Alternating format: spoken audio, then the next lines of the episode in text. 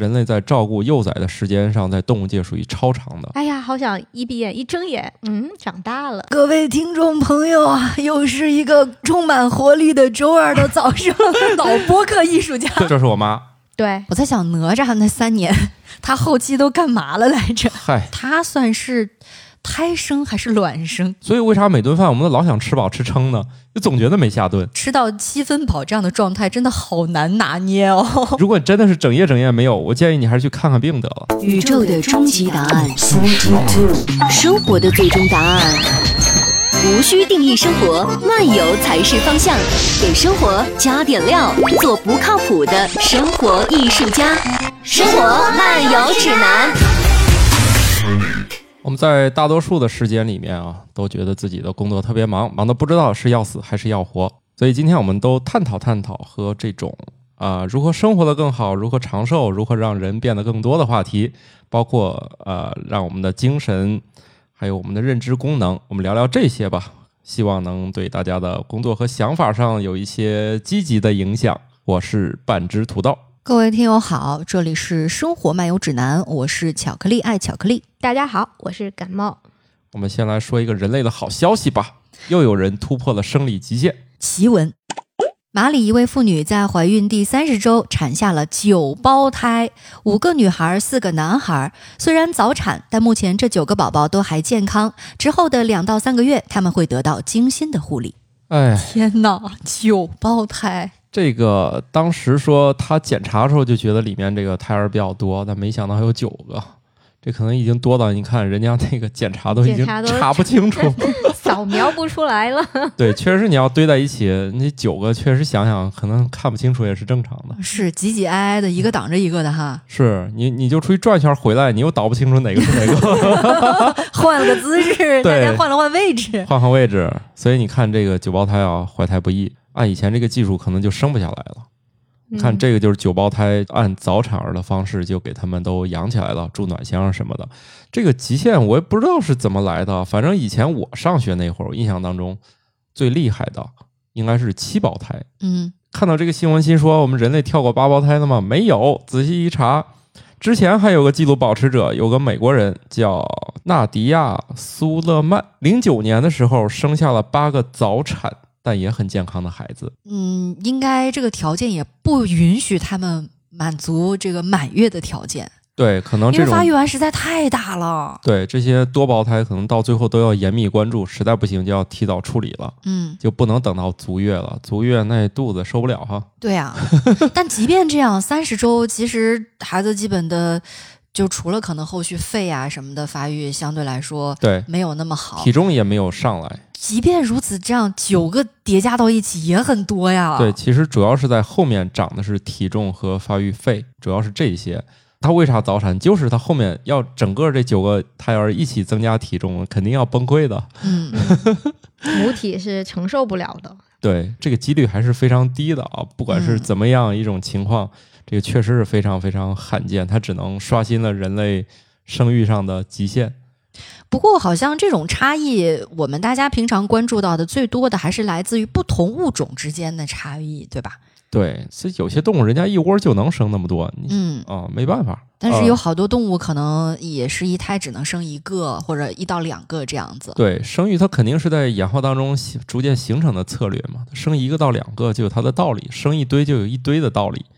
你要生一个两个的，呃，有些像人类这种，它就确实有点奇特，就是母体里面它也要这么久，然后它出生之后，人类还很长时间它自己啥也不能干，嗯，就是后天照料时间巨长。就不像那些嗯有蹄的动物，可能生下来过一会儿，人家就能站起来撒欢儿跑了。过一会儿人家就就能跑了。嗯，所以真的是演化这个策略，大家呃都最后方式都不太一样。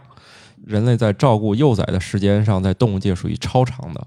嗯，嗯对，所以好多妈妈就是说，哎呀，好想一闭眼一睁眼，嗯，长大了，可以自理了。嗨 风就长是吧？啊，这个人类是不行，还有一些比较复杂的，你像那个大熊猫，它那个生下来比例就特别小，嗯，啊不不比例差异特别大。对对对对对，那个熊猫的幼崽就刚生出来，跟一个小老鼠一样，对对吧？对跟它那个妈妈那个体型确实差太多。嗯那都有自己的道理。它就是在野外，它需要，它只能生这么小，然后在体外给它就是加强营养，让它再长大啊，它就是策略不一样。人也确实是比较独特的一个动物，就各方面来说，在自然界当中啊，但都还挺独特的这种搞法。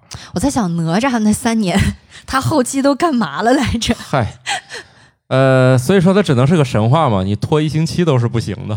就是你早产，其实以现在的技术还好，就是一旦是晚是不行的。一晚的话，小宝宝这个生存状况就会急速恶化。是因为供氧的问题吗？呃，各方面，包括羊水污染啊，包括就是各方面，它关一周以后，如果再没动静，就必须得实施啊剖宫产啊，否则的话，它就就很容易就出问题了。当然，我这个不是很懂这个医疗方面的知识啊，以我目前所掌握到的，早产还好一点儿，就往后拖是真的不行。所以像哪吒，你说你拖三年，那 那肯定不行。这事儿只能存在于呃神话当中。我一直在想，哪吒的那种方式，他算是胎生还是卵生？你因为他生下来是一肉球，还得弄错了。他那个应该属于某种植物，因为植物的种子可以过两年 对，可以过两年接着用。嗯，中间是吧？你保存得当，可以过两年用。等于说前面可能。一年零两个月都是种子的状态哦，最后才发芽，最后那十个月才正式成长起来。只能说他母亲的这个种子保存能力比较强，所以这个解释很合理。不让它发芽，所以它可能是某种植物成精。好了，那我们下一条吧。一项针对小鼠的研究发现，间歇性进食可以促进海马体内产生新的成熟神经元，并改善长期记忆的保持能力。感冒老师，你听懂了吗？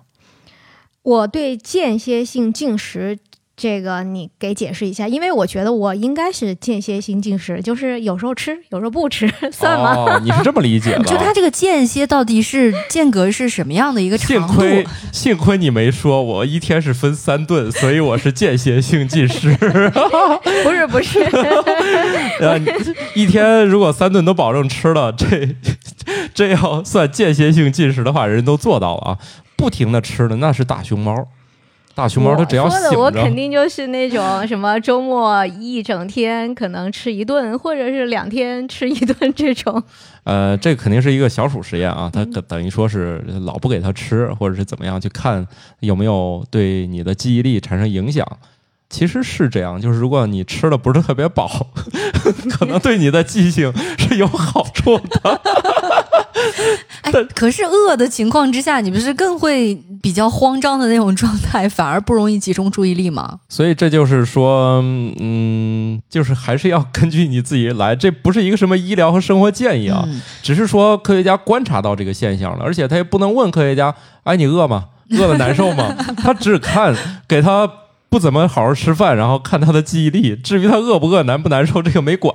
嗯，我突然想到了一个成语“脑满肠肥”，就是好像感觉吃的比较多、比较撑的那种状态，好像那个思考能力就暂停了一样。对，就是这样的。你吃的太饱，你坐那就啥也不想干了。嗯。你身体都忙着消化食物了，哪有功夫思考呢？哎，不过这个间歇性进食确实这两年挺火的，尤其对于一些可能比较呃怎么说呢，关注减肥、什么养生啊这样的人群来说，他们会采用这种方法，就觉得是要清一清肠胃啊，呃，或者说是不让自己每天吃的太过于饱，比如说有一周当中有一到两天可能不怎么吃饭这种状态。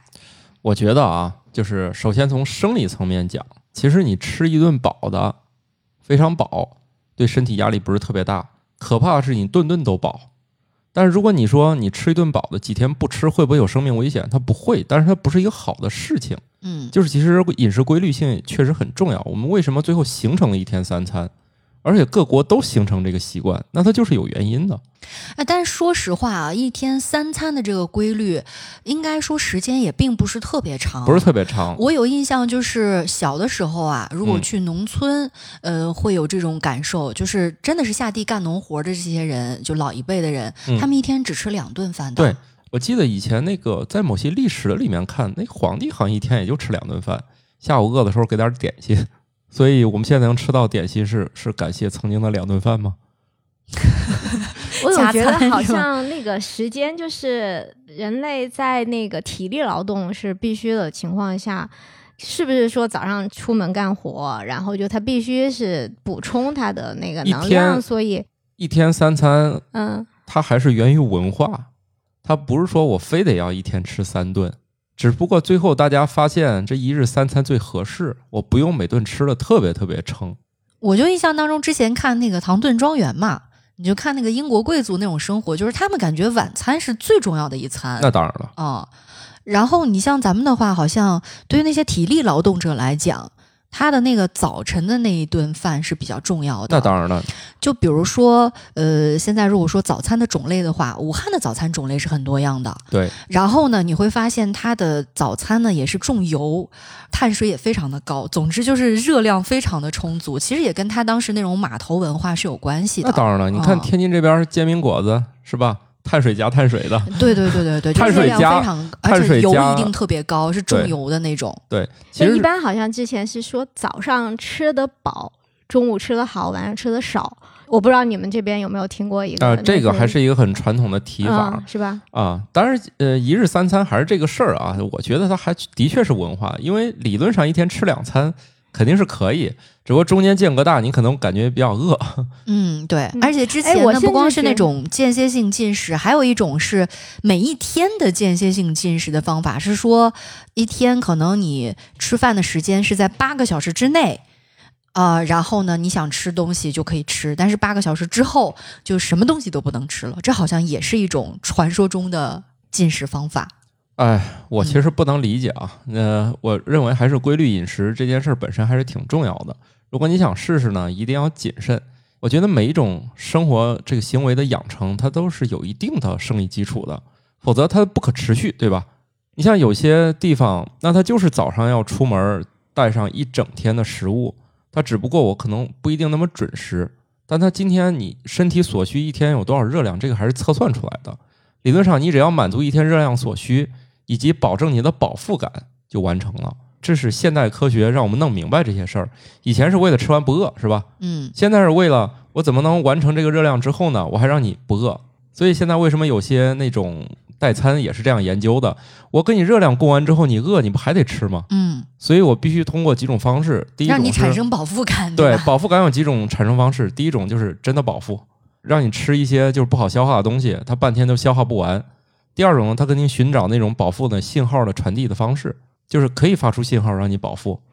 我有的时候就是在想，人的那个动物属性就是，我不饿的时候不吃，我饿的时候吃，然后这个东西没有一个时间规律，其实是不是也也 OK 的？呃，肯定是不推荐这样的。那是在以前，就是所有动物它没有办法的情况下，它只能这么活着。那打到食物就吃呗，吃就照死里吃，吃了上顿没下顿的这种。肯定照死里吃啊，因为不知道下顿在哪儿，所以人类一直是这么进化过来的。所以为啥每顿饭我们都老想吃饱吃撑呢？就总觉得没下顿。虽然你知道下顿，妈呀，怎么又来了？又有下一顿？怎么吃完晚饭立马就夜宵？我受不了了。我觉得有一点啊，对于那些控制体重的朋友来讲，我不知道大家的感受是是什么样的。我自己是觉得吃到七分饱这样的状态真的好难拿捏哦。哪里有七分饱这个东西？就是我必须吃饱，我就在想那个七分到底在哪里？只有饱没有七分。还有撑，对对对对对，只有吃饱和吃撑两种。但是大家为了能提高记忆力，少吃点饭，我觉得这也不是很可取啊。大家适可而止。至于很多减肥方法，我觉得有一些可能是科学的，但是你说仅靠不吃饭。或者是怎么样的，那单一的方法我的也不是很推荐，大家一定要认真的去思考我怎么减肥这个问题。嗯总体来说，还是以这种控制好热量，但是又增加饱腹感为主啊，以及你通过运动来提高你的代谢啊，还是以这些。其他的吧，我觉得很多我不太理解他们的方式，也许它过于的深奥。嗯，哎，但是有一个食物我觉得真的很神奇，魔芋，哦 就也没什么热量，但是挺占空间的，哦 就是这种嗯啊！你像黄瓜，为啥它 备受就都是？水嘛，都是水嘛，你吃啊完之后，啊冬瓜呀什么的。对你多吃点这些，它暂时就饱，但是它饱腹感可能就有问题，所以你嗯还是要综合去解决它、啊。为了大家能保持你的记忆力呢，每顿可以 适当少吃点，但是你说不吃间歇性进食，哎，那暂时我觉得都做不到啊。记忆力我们这一块儿要不要提高也不一定啊，但是我们看能不能活得久一点。那我们就下一个吧。根据一项新的研究发现，人类应该可以活到一百五十岁。参考一位法国老奶奶活了一百二十二岁零一百六十四天。你想活那么久吗？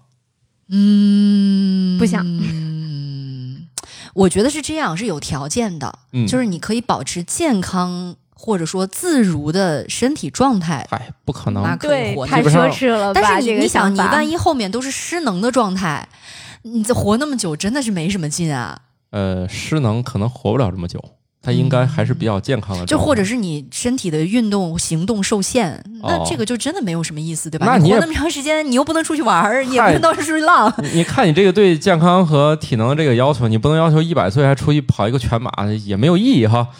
也不要那么高，就是像我们这样平常的死宅的状态就可以了。参考之前不是有一哥们儿是澳大利亚人吗？还是哪儿人？确实活腻了，然后就飞到北欧去安乐死了，因为他觉得他的周围所有的朋友都离他而去了，他也交不到新的朋友，就是觉得确实活着没意思的。因为老头说身体实在是太健康了，你看，他就有一个失误，他没去认识这个法国老奶奶。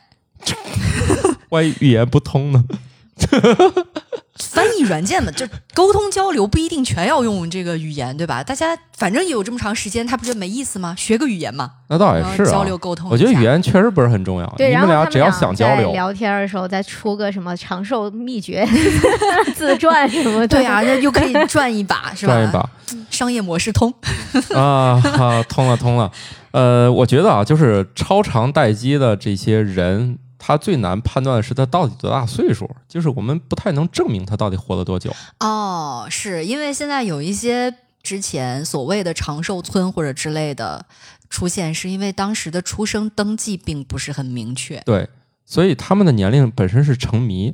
就是他说他活了这么久，确实是因为他年龄实在是说的太长了，我们没有办法证明，因为那个时候真的没有记载，所以麻烦在这儿。我还听说中国有一些人能活到更长岁数了，就比这个一百五十岁可能还多的。但是他们的难点就在于不能证明，对对对，那岁数实在太大了。因为有人说，那我觉得我小时候的时候他都八十多了，那我现在也八十多了。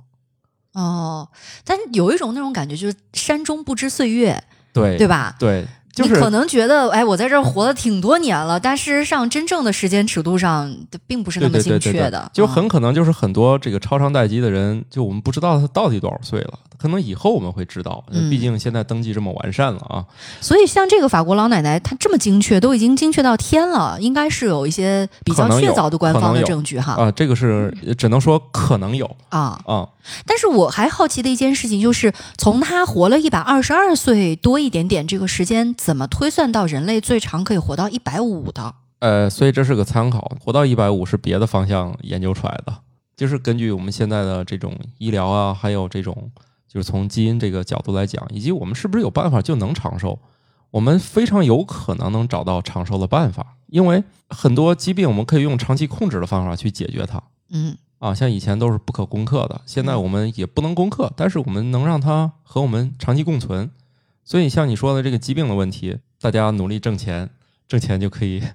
当然，我们现在医保也很给力啊。也不知道有没有那个研究，就是人体的各项器官它的衰什么衰期，就是他的那个机能慢慢不好使能减退的，就是他的那个他的某每一项的那个器官啊、组织啊什么的，它的最长使用期限是吧？时间或者是使用期限。就是理论上其实都还挺长的，只不过它最后出现的都是自己出现毛病了。现在有新兴的研究方向，可真的是再生啊！就以前你觉得只是科幻小说和天方夜谭，现在很多研究逐渐逐渐它是真这么研究啊，他发现真的可以再生。就是可能你这个器官某一天突然出了一些毛病，就跟你修车一样，我给你换个零件，或者说呢，我给你打个补丁，对对吧？它又可以工作十好几年、二十几年什么的。它现在移植是一个中间地带，就是中间产品，我可以先从移植开始搞，然然后抗排异，是吧？这个大家以前这也是天方夜谭，是吧？嗯，对。但是现在呢，已经逐步逐步逼近到一些核心器官的移植，然后呢，再往后呢，那就是现在研究我怎么让你原地长一个出来啊，或者说我让用你的那些办法在体外养一个出来，然后再给你植回去。哎，之前是说在动物的身上培养耳朵出来是吧？我记得。嗨，这都至少有十年了，这些东西就是逐步逐步再出来，但是最尖端的肯定是让你原地自己长一个出来。然后这中间是不是我用一些其他的办法先替代着你的工作？毕竟现在人工费啊、啊人工心脏啊，就这些就是体外能帮助你维持生命体征的东西，它还蛮健全的。我是不是能让它在未来你没有的时候，我就拿刀咔嚓先弄掉，然后原地再长一个出来？我突然想到啊，就是大家每次听到这种尖端的这个医学、嗯医疗方面的一些研究进展的时候，通常会觉得不可思议，对，然后在期待着说它哪一天能够尽早的应用到临床上面来。嗯嗯，能够在现实当中见到，但是呢，在一些怎么说呢，都市传说和阴谋论里面，你会听到更加奇异的说法。嗯，嗯，比方说曾经的六个翅膀的鸡啊，哦，什么之类的，我就在想，哎，如果真有这种技术的话，那养鸡场还费那么大劲干什么，对吧？主要是这个技术吧，用在养鸡上有点不划算。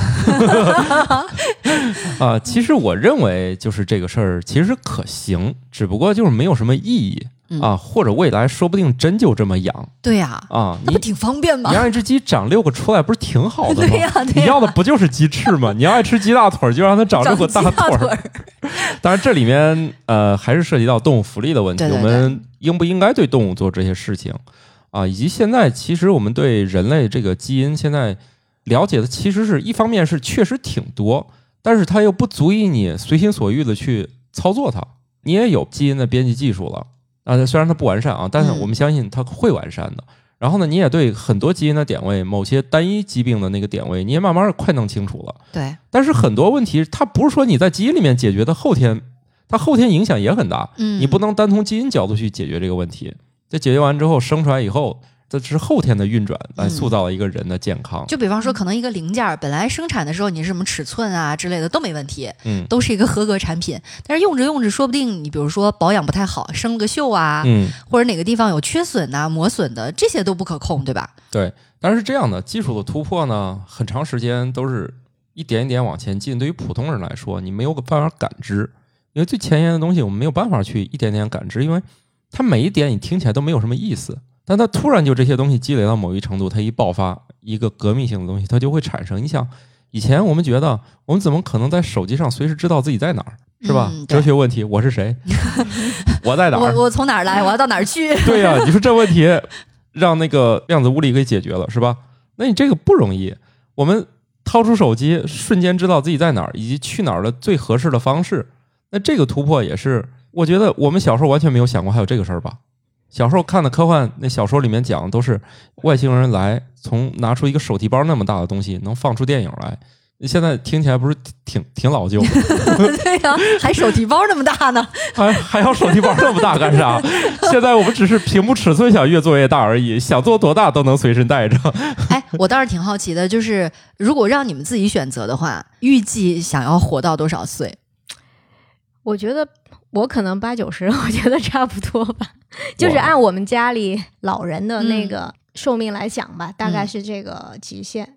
突破可能反正应该一代比一代强，但是我觉得突破也不见得是有非常有意义的事儿吧。呃，是这样的啊，如果说我们都能健康的活到八九十岁，还能坐着录节目，我觉得活到八九十还挺有意思的。那我们就是老艺术家，老播客艺术家。对对对对，我们能不能在大赛中取得第一？关键是我们熬的够不够久啊？呃，我奶奶是九十多，然后她是那种我觉得啊自然死亡那样子。哦，所以她那个一生中几乎就没有去医院住过院啊，什么没有嗯检查过，就是说有哪些器官什么的有嗯有什么问题而引发了其他的病变呐、之类的都没有。嗯，所以我就刚才我不是之前提过一个，就是人体的那个各项的那个器官，它到底运行时间能有多长？嗯然后在我看来的话，就是它应该就是说某一个或者是某几个，它慢慢的不工作了，然后就是这么平静的离开了，对其实嗯挺好的。对，这个是这样对。而以后我们现在琢磨的不就是让他们就能一直永远的工作下去吗？嗯，对啊太奢侈了吧？想的，那你你想你的维护成本得多高？不一定很高啊，它其实你只需要给它注入一些活力就可以了呀。就相当于你慢慢慢慢把你身体所有的部分都替代一遍也可以啊。你只要别有一天突然替代一遍，那那不就嗝屁了吗？就还有一种思路是，之前也是这种科幻类的影视作品里面提到的，就是在你某一个时间段把所有的意识上传到一个服务器云端，对吧？然后在那个环境之下，你就永远是那个年龄段，是那样的可以干很多事情。是这样的，嗯这个事儿呢，我兴趣不是很浓厚，毕竟人有两大爱好，就是食和色。就还是那个问题，如果缸中之脑就是所有你的感受感应都是可以有有实际感受的话，其实也没什么差别。好的，我我还是愿意，我我可能还是愿意活在现实当中，来个嗯超长待机。你怎么知？道现在是真的现实呢？嗨，你 是不是背后 冒冷汗。电影看多了啊？那个我们现在毕竟还是生活在呃某种意义的现实当中。嗯，毕竟老科学家也说了，当你观察它才存在。哎，大家都是那个盒子里的猫吗？对，太玄学了。嗯这量子就是这样讲的嘛。嗯所以爱因斯坦说，当我不看月亮的时候，那它真的就不存在了吗？好了，我们来到了物理学最复杂、难以解释的问题。我们这个节目探讨不了这个事儿，哎，反正祝大家长寿就对了。还是祝大家长寿的同时还能有意思。比如说，我觉得现在由于智能设备的发展，就让老年生活非常丰富多彩。比如他们每天早上可以选一张不同的图片，问大家早上好。我突然现在联想到了我的手机微信里面，这不是很有意思吗？以前为我们的友谊干杯，是吧？对啊，以前只能窝在沙发里看电视，现在每天都可以跟他的老伙计们发一个早上好，每天都不一样，这不很有意思吗？这样的话，活到八九十岁、一百多岁，不是挺好玩的吗？到时候希望大家的这个壁纸图库越来越多啊，表情包很丰富。发到一百五十岁还有新的早上好。对，这就是一个星期二的早上，让、祝大家早上好，自己脑补一个早上好的图片吧。对，到时候我们几个人颤颤巍巍的说：“啊，各位听众朋友啊，又是一个充满活力的周二的早上。自己都不信。嗯，那我们下一个吧。”一项新的研究发现，当人经历了麻醉苏醒后，大脑会依次苏醒各个区域，而不是一次全部苏醒。其中，负责解决问题、记忆和运动控制的前额叶皮质恢复的最快。说起来不信啊，我们人类虽然在麻醉方面已经有非常多先进的东西了，但其实我们对麻醉的原理的理解是近一两年才开始逐步揭开。我们对麻醉其实不是很懂，我们只是运用它。就反正已经晕过去了。对，但其实没什么简单啊，嗯毕竟麻醉剂还是很先进的东西啊，啊它可以让需要麻醉的时候你就倒下，嗯，然后它它停止输入的时候你马上就醒来，这个是肯定是好的麻醉剂。包括有局麻，然后全麻。对对对，嗯这种麻醉剂肯定是非常非常先进的，而且一直在往前推的。但是其实我们对麻醉本身不是特别了解，就那个机制是吧？对，也不是特别了解。这两年，这个我们对麻醉的研究还逐渐多起来了，我们在慢慢的去了解麻醉的本质是什么。嗯你像这里面，他这个研究就说，那 其实相当于去理解大脑是怎么去逐步苏醒的。就是人醒来第一件事还是想跑，嗯，先得动弹呀。你首先眼睛得睁开呀对啊，你得动弹呀，你不动弹，你说啥都白瞎呀。所以你看那个影视作品里面怎么表现这个人苏醒了，对吧？比如说经历过一个很严重的手指头啊，对对对对，或者那个眼皮，对吧？然后就给一个特写，对，嗯肯定是先，嗯，这这看来这手些指弹一下，很科学 对对对对对很科，学，因为大脑嗯醒来的过程中，还是要先恢复自己的运动嗯。啊。但是刚刚这个信息里面描述的那个场景啊，会让我想到一个画面，就是以前那种白炽灯。比如说有很多个灯管的，你突然打开那个开关以后，它不是一下瞬间全亮的，嗯是会闪一下，然后可能依次亮起来那种感觉，就是你那个区域在逐渐被点亮呃，白炽灯以前确实是需要那个起灰器来弄两下啊！对对对，啊，所以现在小朋友都不知道我们在聊啥。以前的灯为什么要闪两下才能亮？都是时代的眼泪，对，有的时候闪闪闪闪半天不亮不亮。对对对，白炽灯中间还有一代产品呢，就是节能灯，啊，有对对是？吧？嗯因为节能灯突然也淘汰了。节能灯本来是一种能运行时间寿命比较长的一个产品，结果还没熬住。现在灯普遍都 LED 了，对 LED 的灯，所以我们为什么从大脑聊到灯了？就是那个画面感嘛，嗯，嗯，就是一下闪烁起来，哦就逐步被点亮的那种感觉。没事儿，嗯。你就假设你就是一个区域的小负责人，负责给大家开灯和关灯。你看，你每天下班的时候不也要把灯从那头关到这头吗？嗯，所以还是集成的开关比较方便，啊，所以智能家居吧，还是啊，语音控制，嗯，对，一下全部亮或者全部灭，我觉得这个感受也会特别像有的人喝完酒断片儿了之后，第二天早上醒来的状态吧。我是谁？对，就以某种状态来说，麻醉他喝到那种程度啊也算是麻醉了，对麻醉，？是麻醉，但是记忆能不能恢复不好说。肯定恢复了。你看，没有这不是写了吗？不是喝酒断片儿啊喝这种说，酒那会儿我完全不记得昨天发生什么了，这不很正常吗手术当中也不行。是啊，手术当中我哪知道医生对我干了啥呢？哦，那那个是肯定的，对吧？全麻的时候，他还给你上呼吸机呢，你都不知道。就是失去意识的那段时间的状态，你是记不起来的。对呀、嗯你你都没有意识了，所以那大夫嘎吱嘎吱该该干啥干啥，你当然也不知道了。嗯，那所以他这里头不是说，就是负责解决问题，还有记忆嘛？我我理解的、我一睁，眼我就认认出来嗯，这是我妈，对，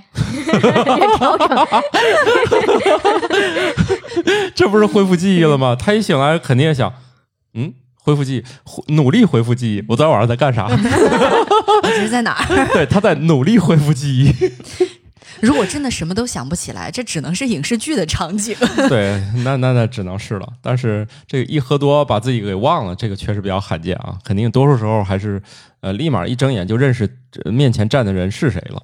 因为我是做过手术的，然后是局麻，在手术过程中是跟医生还聊天什么的嘛。嗯，然后那那个就是在是送出手术台，然后躺在病床上以后，就是人就是只能平躺，不能垫枕头，呃，不然的话你是如果是你要立起来的话，会有那种恶心啊，还有就是晕晕眩的状态。然后我就在想，这个麻醉剂它其实是不是？并没有作用到我的大脑，还是说它哪怕是局部麻醉，然后它有什么东西也是传到了那个它的应该都是实践的结果。他觉得给你术前你该恶心了，它就是一个结果嘛。对，所以是不是其实也作用到了？它肯定的呀，你你进入了血液的循环啊。嗯，它虽然是局部，但它肯定这些药物也经过循环，有对其他的地方有干扰嘛。你像全麻，它就是直接给你整个人放倒嘛，是剂量不一样，或者是那肯定用的东西不一样，东西也不一样。东西也不一样哦啊。现在也确实能做到，就是给药你就倒，然后停药你就醒，但是恢复还是需要时间的。你像我上一次啊，我我也就做过一回手术吧，然后醒来就很长时间就就困，但是不让我睡，就是特哦，是担心你如果睡着了以后，可能你的有一些机能反应不过来，会有一些不良的后果。不了解。咱看影视剧作品，经常都是这个人从那个手术中逐渐苏醒，嗯，但是我那手术就是刚做完就非得把我给弄起来。把你扇醒的吗？那至于扇醒没扇醒，我就不知道了。啊，应该还是药物它停了，我就自然就醒了因为我了。麻药还在，感觉不到疼。对，然后就就醒了，醒了，然后就特别困，然后他们把我给弄醒，非得轮流跟我聊天，就不让我睡。嗯，最后等我那个也不困了，说你可以睡了，就麻药劲儿过去了，说你可以睡了，然后我又精神了。反正我觉得挺有意思。当然现在可能过些年以后，对于这个可能流程又变了啊。嗯那我这也不具参考性啊。对，因为毕竟你不管是麻醉剂啊，还是麻醉的这个机理的研究，刚土豆不是也说了嘛，也在进步嘛，大家的了解的更加详细，那可能以后就更加精准一些。对，希望大家都不需要经历手术和麻醉，最多偶尔喝一次断片儿就行了。一项新的研究发现，咖啡因确实可以使您精神振奋，但咖啡并不能改善因缺乏睡眠而导致的各种认知能力下降。我是深有体会，虽然很困，喝杯咖啡强行打起精神，但其实脑子还是一团糟。特别是今天要搞那种创意性的工作的时候，如果前一晚没睡好，我觉得喝咖啡确实没什么用。嗯，而且之前我们不是聊过话题，就是说喝咖啡可能最大的效用是在你感觉到困之前就对，早点吗。喝。但是今天你如果从醒来就是累的，喝这个其就是我个人感受效果确实不好。所以你要打算第二天有那种要动脑子就是创意性的工作的话，还是要保证睡眠最重要。这样的话，大脑好清除一下垃圾，然后做做梦，把你的昨天的思路梳理梳理，这个还是比较重要。如果你说我每天都是高强度工作，然后夜里也不睡，我想就白天靠咖啡续命，能不能续命不知道，反正你的认知能力还是不能通过就是简单的精神方面的刺激来提高的。总之，什么都不是万能的灵药，对吧？对，其实最基本的东西还都是吃饭睡觉，靠外界的它只是一种，只是一种辅助，嗯就是根本的东西还是要你自己来提供。就比如说你今天精神状况本身就非常好，这一天我喝咖啡，我觉得就是特别舒服。然后我今天如果是由于休息不好，我今天没有精神，我不能工作，我喝一杯，呃我感受也并没有提高，反正今天还是很不爽。就跟我如果说是在非常疲惫的状态之下，很累的状态之下再去喝咖啡，反而会心悸，就很难受。哦啊、呃，由于我现在这个瘾比较大，所以我现在相当于我一天都在喝咖啡。现在夏天了嘛，我从早上先喝一杯冷萃，中午再来一杯热的，到下午把昨天没喝完的冷萃接着喝完。你倒是不浪费呀、哎，我一天，哎呀，我喝咖啡太费了，我现在都得买点便宜咖啡豆了。所以呢，不熬夜也能省钱，省了买咖啡的钱。对，当然咖啡你要自己在家弄，其实倒没多贵。就是如果你一杯一杯全是点的外卖，那可能兜里有钱有点受不了，就得考虑我一天要喝三杯某客呀、某信啊，啊，喝三杯能不能挣回我今天的工钱？是吧？买三杯咖啡一百多，万一我连我今天工钱都没挣出来，那不就亏了吗？重点是有的时候你点外卖不一定喝的是纯咖啡，对吧？大部分是牛奶。对我 喝完那个还得让老板付钱让我上厕所，我乳糖不耐，谢谢。哦，对你要是对咖啡还有各种挑的话，然后这个便宜的喝不顺口，嗯那个喝不那啥，就我就不一样，嗯，我呢只要是就行，就是瘾太大以后就不能挑三拣四的，因为我要每个都喝好的，确实喝不起。我就想起来土豆那个理论了，就是说可能喝酒特别特别多的人，家里面买好多酒，估计那酒都不会很贵。对你每瓶都是是，你每瓶都茅台，确实受不了啊。所以我就想起之前我们那个有朋友开玩笑嘛，说你要跟那个人有仇，然后在他小孩出生的时候，你送他一罐巨贵的奶粉，然后小孩的口味就我倒不是跟谁有。我倒不是跟谁有仇。我我以前同事生小孩，我真送了他一罐好奶粉。嗯，他说完了，这以后都得喝这个。这个事儿我实践过，它是真的。当时当年那个牌子还挺挺有名的，啊，现在也还很有名所以你啊跟那个人有什么仇？没没仇，当年很单纯，没想到就觉得要送好的是吧？对，所以这是一种既传达了你的嗯爱意又传达了你的恨意。对，同时你又让他们家经济陷入 窘境。对一种最佳的办法。我知道相爱相杀到现在有一个新的解释了，对，就是送爱他送他贵的，最贵的奶粉。而且是那种不是说单次消费就可以的，是日常消费的东西。对对对，就直接给他最贵的奶粉，他们家以后就得老得喝这个，就不能换。嗯，好像小朋友就是婴儿形成的那个口感，他真的就很挑。嗯，好像是听到过一些嗯，妈妈反映过这个。呃，反正个体差异吧，也有的那种，不挑的，有那种就是随时换，随时就能换的。嗯，啊，也有那种就是两种奶粉得慢慢掺着给他换的。哦，那就哦，也有这种鸡贼的方式啊。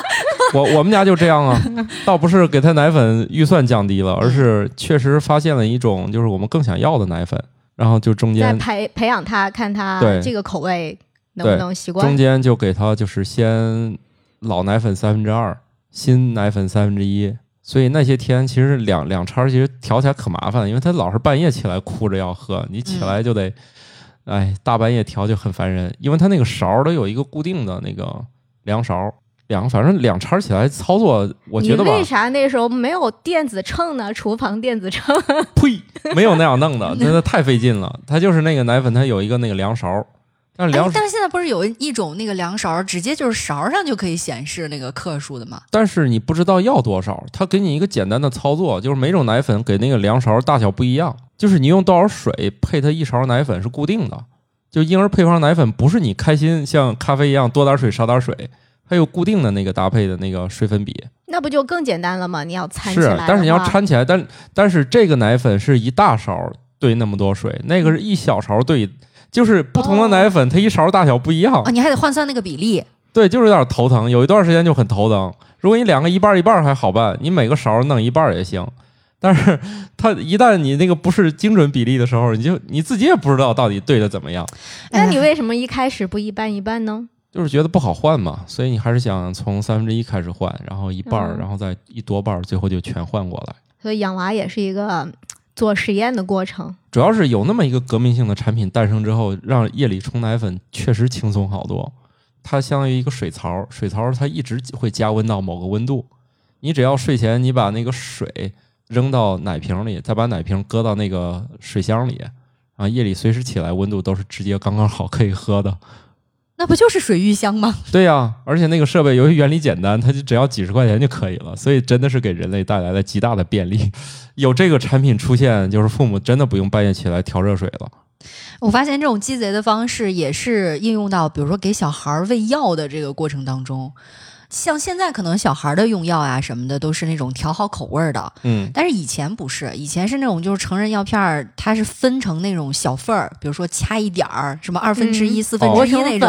然后对对对那个时候都是兑糖水呀、或者什么样，然后引诱着小朋友去哦喝。现在嗯因为这个制剂工艺的发展啊，肯定是要提前就给它调好味道。是的，是的，哎，这里有一小知识啊，有些药其实是不能掰开的，大家可千万不要以为我给小孩吃，我自己给他稍微掰一点儿。有很多药现在它的那个运行方式和以前不一样，嗯，不是说你一吃立马就是到哪儿散开都一样了，现在它有它固定散开的位置。对我尤其记得以前比较夸张的是那种把胶囊给它拆开，嗯，不是它中间其实是可以拧开的嘛，然后把那个里面的药粉儿倒出来。对，但事实上，它做成胶囊本身就是有有意义在里面，对就是有意义的嗯就缓释的那种嘛。甚至现在很多药它都是要在固定位置溶开，或者叫崩解，嗯它肯定是要有固定位置的。总之呢，这个药如果上面中间没有缝，也不允许你切开的时候，你千万不要切。如果有一些药上指导说不同体重，以及医生告诉你可以掰的时候，这个药你才能掰开吃。另外还有一些神奇的东西叫分药器，很好玩儿。但是我们家小朋友刚拿到手上就把手划破了，因为里面是个刀片儿，还是很锋利的哈。非常锋利，要不你药片儿切不齐啊。哎，呃对，我在想，我们有的时候看到那个原片的那个药，有的是中间明显有一有一药缝凹儿凹进啊去的那个，是不是？呃，就是有可能是说它这个药就是允许有切割的这个可能性的。三个字，看说说明。哦，不是，因为你刚说到这个切割的时候，我就觉得中间带缝儿关联哈？很有可能，中间带缝儿，从经验上来说，这个药应该是可以掰开吃的嗯，啊。但是，因为有很多是完全没有的嘛。那对嗯，嗯，完全没有的，有些也能分开吃，所以它要借助那个分药器才掰的比较哦均匀。然后有些他可能就考虑到这个药要掰开吃，所以它中间加个缝儿。嗯，啊现在现在瞄准。嗯，对，现在好像带个缝儿的药，我印象当中不多了。对，有可能。所以刚才他从那个制备的那那个，就已经把你的药的药剂的含量就已经很固定了。而且现在的药都特别精确了，一般不会让你自己操作了，嗯因为自己掰药有非常大的不确定性。对他可能就是做了最小剂量。如果说是成人和儿童都能使用的话，他就做了最小剂量，对儿童就是最小剂量的里头，成人再翻倍或者怎么样甚，至一种一种药，嗯同样药片大小，它里面的含量有好几种，甚至只差啊一点点儿。对对对对对，就是那个药，你看它的外形长得是一样的，但是它的有效成分含量不一样。真的不一样。嗯而且有的它就差一点点儿，是给三岁以前的、三岁以后，或者几岁以前、几岁以后，它甚至精确到你这不同的小孩，你就买不同的这个版本。嗯，之前那个像二甲双胍什么的，它好像有含量有零点五的，有更小的，有什么的，，甚至这小朋友有更精确的，有 说不定我举个例子，有零点五和零点四五的，他甚至有这种就差一点儿的。差别这么小啊？啊，但他有时候不是他故意的，有时候就是说国产版本和进口版本，它可能什么原因，他就差这一点儿，啊，他可能不是故意生产成这样的。总之，现在我觉得可以掰的药不是特别多，所以就不要闲的没事儿去掰它了，对你就是买对症的那个药就可以了。嗯。好的，下一条，有研究显示，全球每个城市存在的微生物群都不尽相同，形成它们独特的微生物指纹。研究同时发现了上万种新病毒和一千多种新细菌。是不是要吓死了？就还好吧，我们生活的这个环境不就是到处都是细菌吗？这个研究说，好像只要能从这个人身上提取一些这些细菌，大概就知道你从哪个城市来的。哎，我觉得这个特别能联想到一个我们朴素的观察，嗯，叫做水土不服。比如说，你从一个城市突然到了另外一个城市，很多人会出现身体上的一些不适。我就在想，这个是不是就跟微生物群落的不同有关系？呃，只能说这个现象很复杂，水土不服的产生原因也是确实很多。咱说个最简单的，那你吃不惯当地的饭也是有可能的。对啊比如，那当地的饭那个食材啊、包括烹饪的环境，其实也跟环境有关系。，对，而且你看，我一去南方，然后再再回来，很有可能我先咳嗽两天，我我回来我对家水土不服了，因为它南方它就是那个空气湿度比较大，然后突然回到这儿就是空气一干燥，我可能就会干咳两天，然后自行就缓解了。那时候我记得学生时代，我们因为上学路途是比较远的，几千公里嘛，然后坐火车时间也比较长，大概要呃四十个小时左右的这种。嗯那你坐飞机就很快呀，对吧？嗯三个多小时、四个小时就到了。嗯，那个时候呢，当然一是经济原因，第二呢，其实也考虑到第一次去那个要读书的城市的时候，我是没有坐飞机去的，我是选了火车。嗯，就是在每一个大站，只要能停下来，你可以下车的地方。我和我的同伴们都会下车去活动一下，嗯然后呢，抵达了那个城市，你就会感觉有一种在渐次适应的感觉，哦你就会相对来说没有那么大的冲击感，哦就会比较好适应，也没有什么大的反应。朴素的观察啊，那些嗯直接飞去那个城市的朋友，因为南北方差异也很大，嗯，刚去的时候多多少少身体都会有不适的状况。哦哦，所以这也是一个生活中的小智慧吧。哎呀，说到底还是穷。呃 但是我觉得很很值得，就是你第一一路上其实风景也看了。啊，挺有意思的。对，然后呢，你又适应了每个地方的这种不同的气候的这种感受，跟你的这种皮肤上的直接的这种触感，或者说你的感觉，嗯，要比嗯穷的话，我应该当时还做过不止四十个小时的，去有有时间更长的，去你的家乡的，对对对，做了好久然后就感觉过了兰州以后，我就开始整个人都感觉喝多少水都跟没喝一样了。啊，挺有意思的。过了兰州那还有好远呢。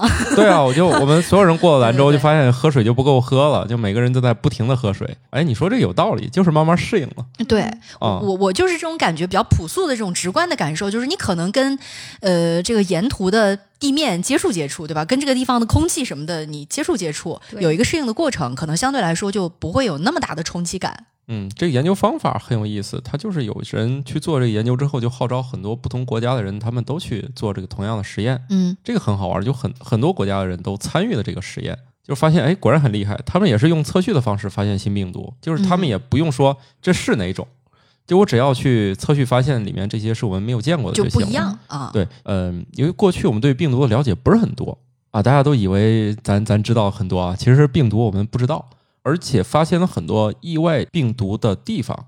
以前我们觉得体内很多地方是没有病毒的，仔细看看其实都有。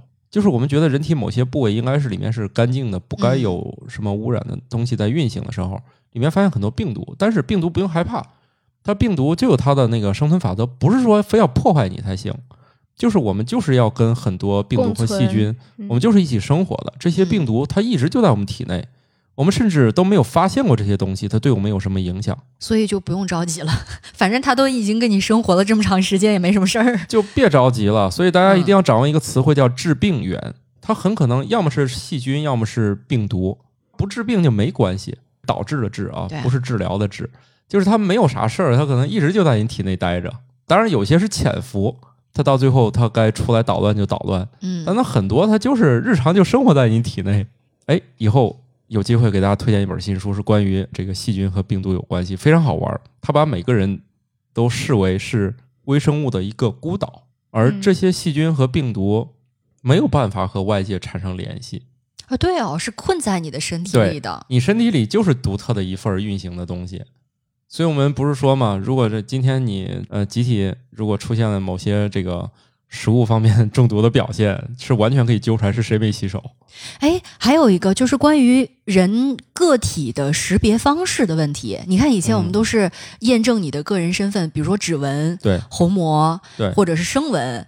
那会不会之后还有一种识别方式，就是通过你体内的微生物环境，啊，这也是有可能的，哎对吧？对，有可能。只不过我们去判断一个人是不是你，嗯，不用这么复杂。对，明明可以扫脸识别的，就别弄那个什么不是，我在替那些一些以那个比如说间谍为主题的这样的呃、哦电影题材想一个新的路子，就是他、哦你看通通常比如说什么零零七啊，或者是呃就是这一类的片子吧，它会有那个很多比如说伪装的方式嘛，啊。然后有一个新的通路。你说这个很有意思，因为人的做了一些初步研究，我们是可以从空气当中提取 DNA，也就是说，我们只要从这座楼的新风系统里面嗯把流出去的空气都收集起来，就理论上我们是可以知道这里面都是谁。嗯，当然，这个要求的精度就真的非常非常高了，对，就仿佛以前我们在宇宙中看见冥王星是个点儿，嗯然后我们派个飞行器过去，发现有个心。啊，这肯定是精度的提高，是一步一步来的。嗯但是你说有没有可能？那现在已经开始做早期研究了，我嗯们，千万不要忽略这些早期研究的力量。对对对对对，弄不好再过三十年，突然翻出来又改变人类了。嗯，以前青霉素不也是吗？本来发现完根本没人理这玩意儿，但是没有想到，它真的是改变了人类的命运。对，改变人类的命运，改变了战争，改变了世界。所以就是这样，越来越多的这个手段能理解，哎，这里面都是谁。所以以后想判断，哎，这里面你有没有来这儿来过，可能不一定非要一堆就是呃健康码呀，什么的行程码呃呀什么，短信、哎，对对对，基站，看你来过没有，不需要。对，然后测一下你的这个微生物菌群就可以了。对以嗯后比如说就是你属于天津的，嗯，嗯走吧走吧。然后身份证没带，行，来吹口气，跟跟测酒精一样，就是测个酒精，嗯就同时完成了身份验证和酒精验证，嗯，可以可以，可以有可能，有可能啊，大家期待一下啊。最后一个吧，即使是个把小时的小睡，也可以加强我们的长期记忆。睡眠时，大脑会使用特定的模式激活以前学过的信息，并将它们重新固定成为长期记忆。不知道听我们这个节目的人有没有听到这个部分就已经睡着了？毕竟我不知道我们节目到底是能振奋精神还是催眠，说不定大家都没有听到这条就已经睡着了。那恭喜你，今天你有可能会获得一个更高效的一个星期二。但是我觉得它这个尺度吧有点大，个把小时，这个单位都已经到小时了，就还能称得上是小睡吗？这个我我印象当中的小睡不都是以十分钟、二十分钟这样的在我计量长度来计算的吗？在我这样人看来，个把小时算小睡，对，我也希望是这样，因但是为现实不允许 因为。我以前不太敢睡中午觉，因为我中午一睡就没下午了，直接就奔傍晚去了。据说那样睡容易这个早逝啊，嗯中风什么的，就是下午觉睡时间太长，对身体不太好。但是我控制不了自己啊，你要半中要设个闹铃起来又觉得很痛很难受苦是吧？啊。但是这样的啊，我最近实践了一下，考虑到我是在家上班，没有人盯着我，呃，我试了一下，中午确实可以只睡一个小时。哎，我应该用纸吗？你这个地方太凡尔赛了吧？这个“纸”字，就因为公司里也有人吃完饭去睡一会儿嘛，基本半个小时左右。半个小时。嗯，在我看来，半个小时不如不睡。以前我是这么想的，后来我实践了一下，发现半个小时也确实可以睡一下。哎，还行，就是如果是嗯那时候睡着了的话，你再醒来，其实精神是充沛一些的。对我现在也发现了，中午有机会就睡一会儿也行，但是我觉得最好是躺着睡比较好。有时候我觉得那个其他的姿势不要凡尔赛了啊！对呀、我倒是有这环境和条件呀、我确实有这个环境和条件，嗯所以有时候我中午就躺一会儿，躺一会儿就发现起来确实还可以。我还是把工位让给你吧。啊，可以啊。我其实现在在家上班久了之后，特别渴望就是回去上班。在家你是省去了一点儿通勤时间，但是工作状态比较紧张。哎，大家可能会觉得很奇怪，这不是凡尔赛啊。没有人盯着你工作的时候，其实很紧张，就是我没有办法分散注意力。呃，不不不是给领导表决心啊，这不是一个很好的工作状态。人还是需要中和一下自己的情绪啊，你的精神的紧绷的状态。但我相信，如果我在公司里面上班，我可能跟人聊个天儿啊，呃，喝个咖啡啊什么就可以了。我是这么想的，所以大家有机会的话，中午还是小睡一下，但是可能个把小时这个形容你看他，，他要是去公司上班，是奔着摸鱼去的。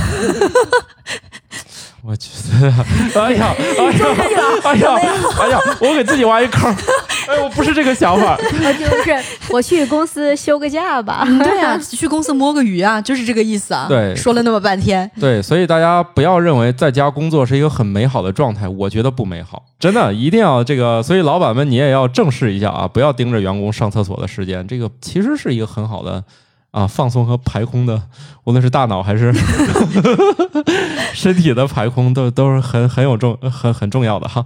突然大家哎，你们为啥都皱眉头呢？就不开心啊，没得睡啊，被凡尔赛到了呀。我这个状态就是不佳呀，所以你看我整个的五月份儿和六月初几乎被工作追着都喘不过气来了，所以今天是一个好日子，你知道为啥吗？因为我最近没啥工作了，特别开心。转嫁了是吗？感觉 对，最近巧克力老师被我给坑的不轻，因为我不怎么参与他们的工作了啊，所以我现在可以有更多时间了。希望我们这个周二可以变得更美好一些我。不信。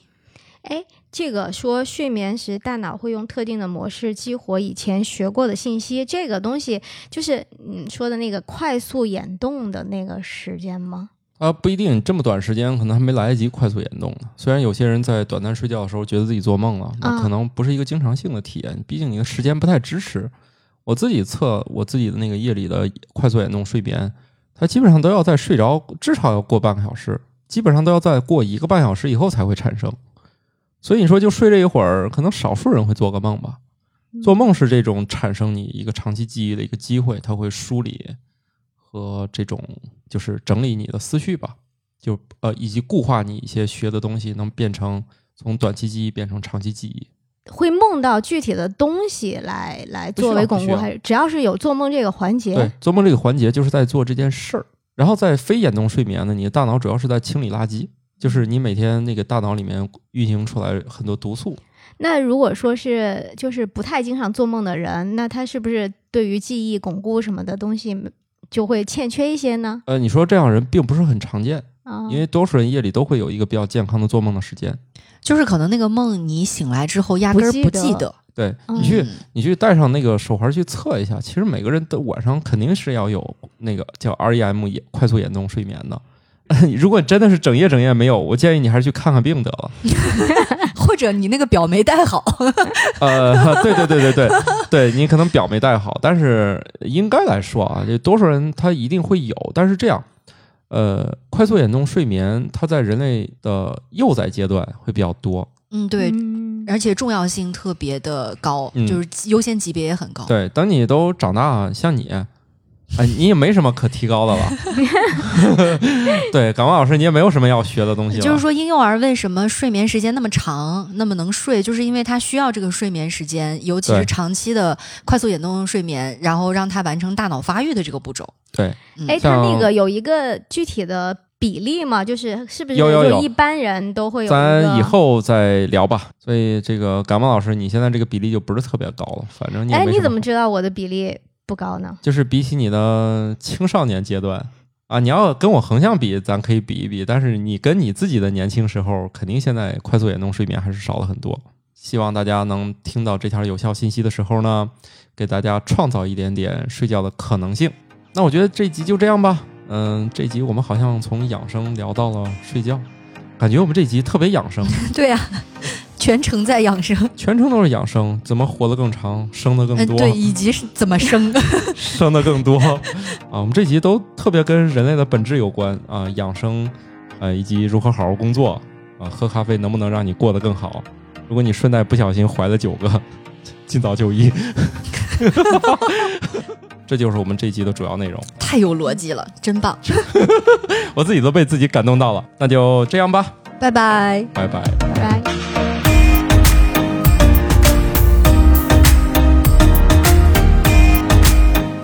感谢各位听友收听《生活漫游指南》，我们有一个公众号“生活漫游指南”，欢迎订阅。